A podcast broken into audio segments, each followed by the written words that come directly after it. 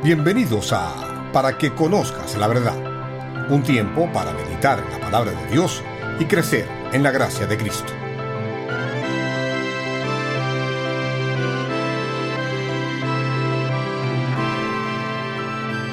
Hoy con el pastor José Miguel Márquez. El capítulo 22 del Evangelio de Lucas nos acerca al clímax del ministerio terrenal de Jesús te invito a analizar la forma apelativa en que este texto alienta a todo discípulo de Cristo a guardarse de los peligros que nos acechan, pues crecemos como discípulos y contribuimos a la extensión del reino al imitar el ejemplo de Cristo. Por lo tanto, como discípulos de Cristo, debemos estar alertas. No dialogues ni te comprometas con el enemigo. Pobre Judas ya lo dijo el Señor, mejor le fuera no haber nacido. Y estoy seguro que él nunca pensó que llegaría a comportarse de forma tan indigna. Veamos las acciones que le llevaron al desastre. Fue y habló con los principales sacerdotes y con los jefes de la guardia. Pactaron sobre cómo le entregaría a su maestro, a Jesús. Ellos se alegraron y convinieron en darle dinero. Ahora viene para mí lo más triste y peligroso.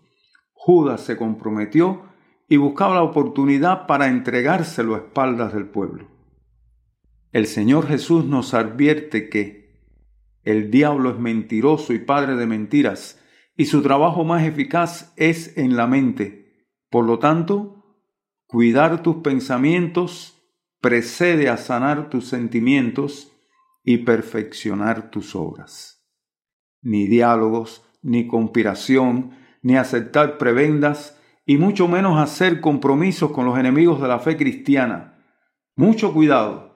Si no puedes orar en el nombre de Jesús por un plan de acción en tu vida, elaborado por ti o sugerido por alguien, no demores en desecharlo. No aspires a posiciones, dedícate a servir.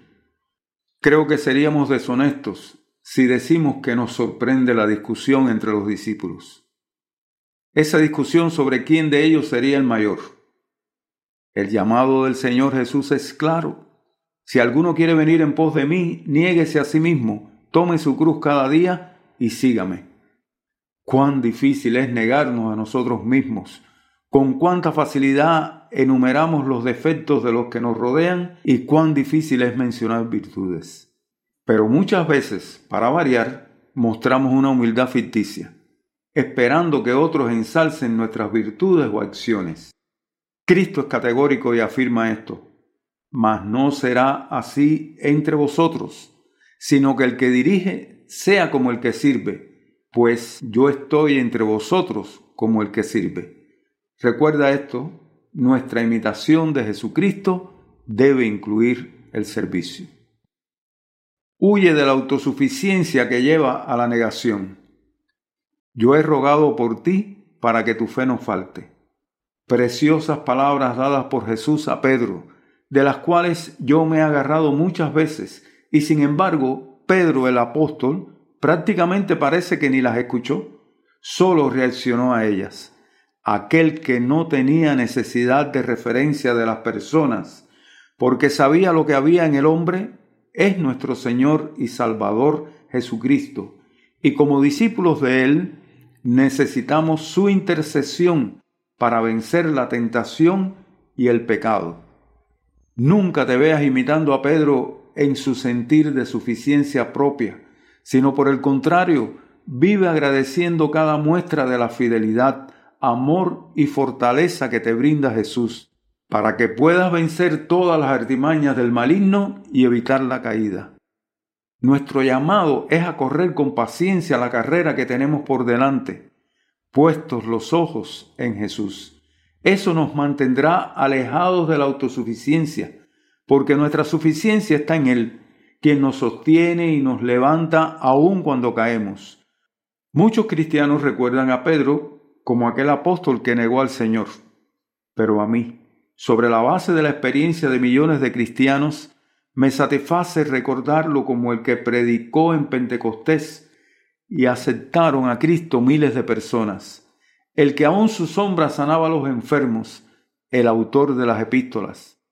Pero, si no quieres llorar como Pedro ante la mirada del Maestro, echa a un lado la autosuficiencia, el apego a tu justicia propia y la tentación a menospreciar el valor y la fidelidad de tus condiscípulos. Más bien, agradece al Señor que esté a la diestra del Padre, intercediendo por ti. Como dijo alguien, en las alturas solo de rodillas estaremos seguros. Confía que tus necesidades serán suplidas. Jesús les preguntó, cuando os envié, ¿os faltó algo? Ellos responden, nada. Así han salido al servicio del Señor sus siervos desde los primeros tiempos, y por eso ahora no podemos dejar a un lado las palabras de aquel que casi a punto de ser abandonado, ser maltratado, condenado injustamente y despreciado de los hombres, podía afirmar, lo que está escrito de mí tiene cumplimiento. El Señor apercibe a sus discípulos de la situación que se les viene encima cuando se cumpla lo que está escrito. Él muestra preocupación y les lleva a repasar los bienes materiales que tienen a su disposición, pues el rechazo de los que se oponen sería una realidad tras la pasión. Razón por la que debían asegurarse de tomar la espada, que aunque no lo entendieron inmediatamente, no puede referirse a otra cosa que a lo que está escrito, la palabra de Dios, la cual capacita a los discípulos para cumplir la misión y andar confiados en la providencia del Señor, quien siendo Dios siempre está en los detalles, proveyendo y cuidando de los suyos. Así que confiemos que nuestras necesidades serán suplidas. No solo debemos estar alertas, sino como discípulos de Cristo debemos imitarle. Valora lo conocido y hazlo trascender en significado. El Señor Jesús celebra la fiesta de la Pascua con sus apóstoles, celebración que recuerda la salida del pueblo del cautiverio en Egipto, respaldados por el poder de Dios e instituye un memorial que aún hoy los cristianos llevamos a cabo y que aclara el apóstol Pablo en 1 Corintios capítulo 11 que será hasta que Él venga. Jesús usa los elementos, el pan y el vino, para mostrar la realidad de su cuerpo que sería quebrantado y su sangre que sería derramada, dando gracias y pronunciando frases muy significativas. Hasta que se cumpla en el reino de Dios. Es el nuevo pacto en mi sangre que por vosotros se derrama. Haced esto en memoria de mí, hasta que el reino de Dios venga y hace que una celebración que se podía tornar en algo ritual alcance un significado de valor eterno, al cumplirse la afirmación dada por Juan el Bautista cuando dijo, He aquí el Cordero de Dios que quita el pecado del mundo. Cuando nuestro Señor Jesucristo demandó en Juan 5:39, escudriñar las escrituras, pues ellas dan testimonio de mí, el Maestro le da valor, confirmación y aplicación a experiencias, narraciones, testimonios y acciones del Antiguo Testamento. Es por ello que nuestra valoración del ejemplo de Cristo nos va a permitir evitar el peligro de basar nuestra espiritualidad en un ritual y vamos a beber a plenitud del precioso manantial que nos entregó el Señor y que continuaron compartiendo los escritores del Nuevo Testamento al ser instrumentos del Espíritu Santo para dejarnos la plena revelación del Evangelio de nuestro Señor Jesucristo. Por lo tanto, valora las verdades del Antiguo Testamento y aplica su trascendente significado tal como lo revela el Nuevo Testamento. Cultiva la disposición de someter tu voluntad a la de Dios. ¿Por qué Judas pudo indicar que lo iban a localizar allí en el Monte de los Olivos? Dice Lucas, se fue como solía y sus discípulos también le seguían. Tenemos que seguir con frecuencia a Jesús a Hexemaní. Su naturaleza divina podía descubrir todo lo que le esperaba y su naturaleza humana padecía ante la certeza de experimentar tanto dolor, injusticia, maldad de los hombres, rechazo a su misión de amor y lo más terrible, experimentar el abandono de Dios en aquella hora cumbre de su muerte vicaria, o sea, su muerte sustituta. En aquel momento, como en otros momentos cumbres de su ministerio, pidió a sus discípulos, Pedro, Jacobo y Juan, que le acompañen. Se alejó a un tiro de piedras y sufrió la angustia que precedía a enfrentar todo lo descrito. Fue literalmente una agonía, su sudor como grandes gotas de sangre, mientras oraba intensamente.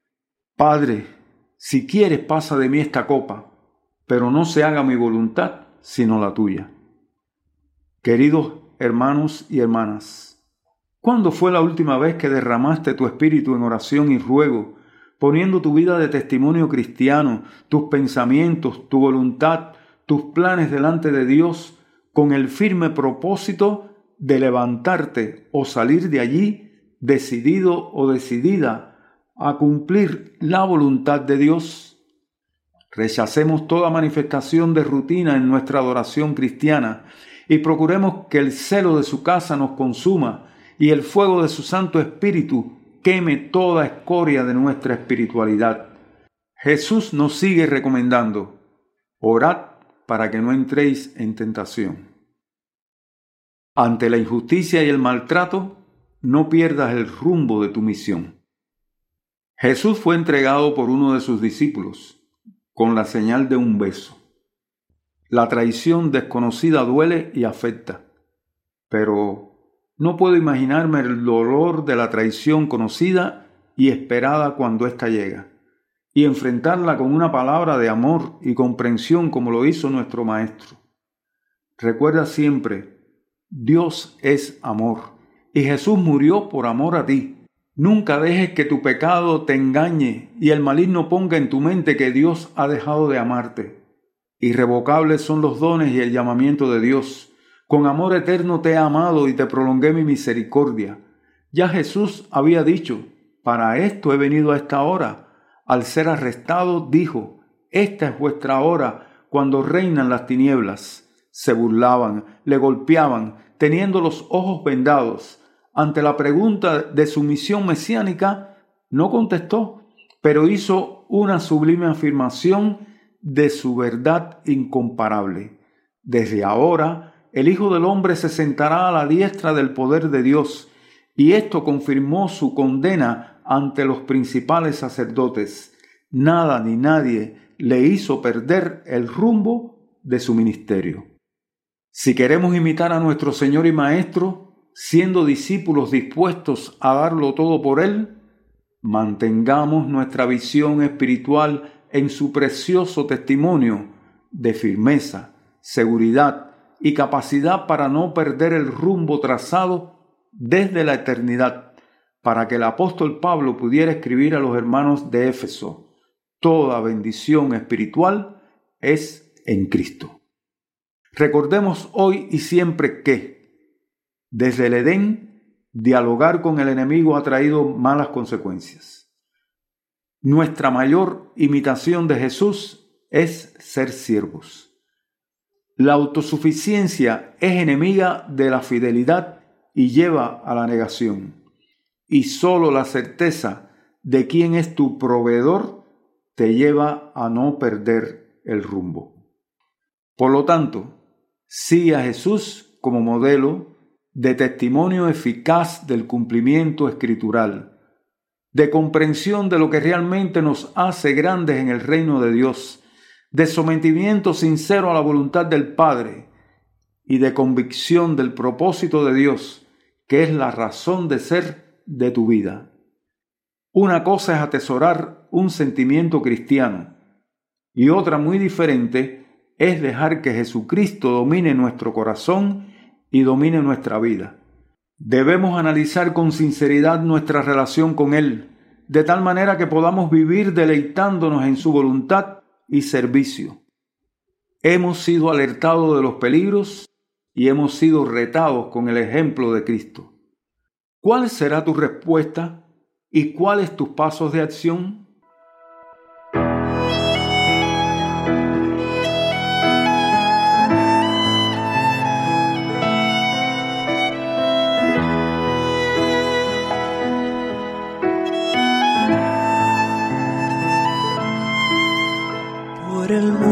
Él, un amor que fuese igual. Y por más que encuentre amor el tuyo es sin par. Te humillaste hasta lo sumo, nadie ha hecho nada así. Y triunfaste sobre la vez para darnos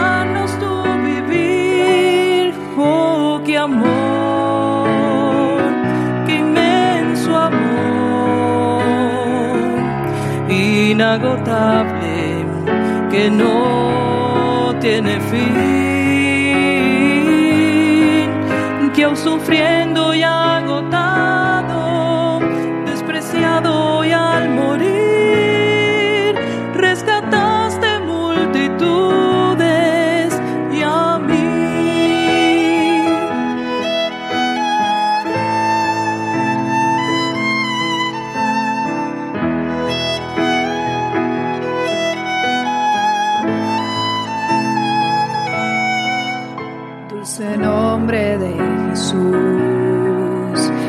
tienes algo de especial, que al decirlo mi alma siente tu calor, tu paz.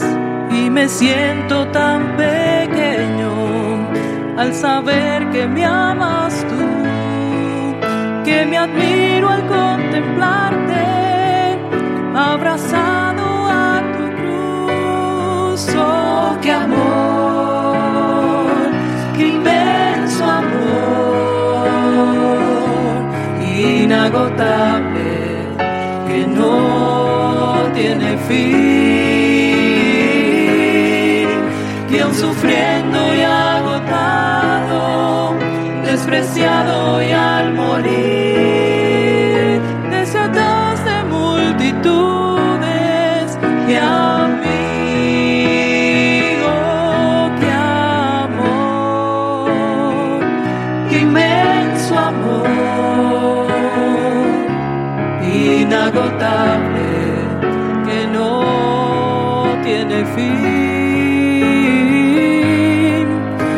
sufriendo y agotado,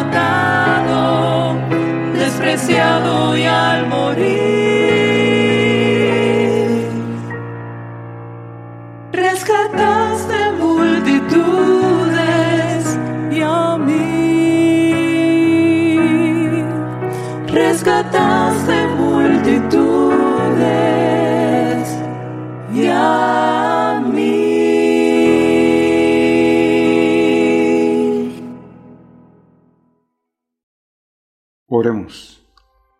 Querido Dios, damos muchas gracias por Jesucristo nuestro Salvador.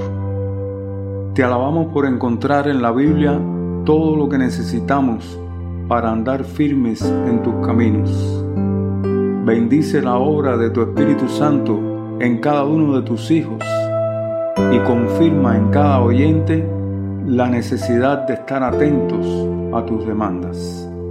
En el bendito nombre de Jesús oramos. Amén. Gracias por escuchar este programa. Te animamos a meditar en las aplicaciones de este mensaje para tu vida y te invitamos a sintonizarnos nuevamente para que conozcas la verdad